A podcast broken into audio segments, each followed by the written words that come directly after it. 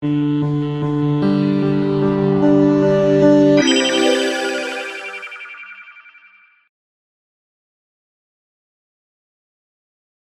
нас во время курсов также консультируем по поводу что, где, как. Мгм. То есть что с собой взять. То есть бы рекомендации по комплектации аптечки. Мгм. Как делать.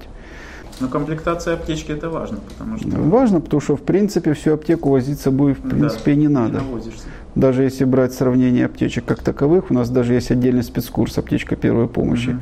как консультационный курс после прохождения базового. То есть что делать с этой аптечкой, Мгм. что там нужно, а что в принципе ну, лучше не трогать и Мгм. как. Рекомендации по комплектации автомобильной аптечки.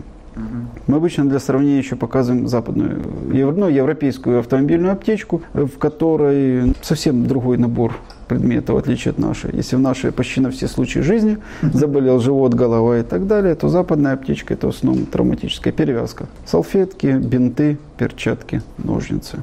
Мгм. Даже нету жгута, которым нету жгута. Гражданским лицам нежелательно.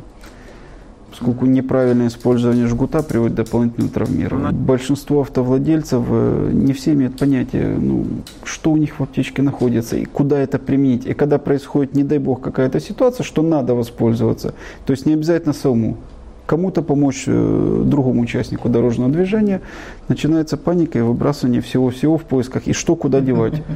Поиск э, инструкции и чтение ее в этой ситуации неэффективны. Нередко сталкиваюсь с ситуацией, когда жгут накладывался не соответственно, не тогда, не туда. То есть само по себе наличие жгута и еще чего-то, какого-то ме- медикамента не гарантирует его эффективность да, применения.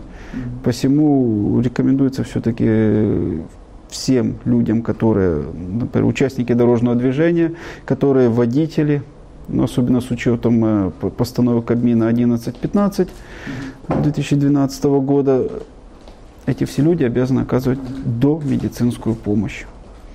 Желательно этому обучиться заранее, чтобы избежать беды.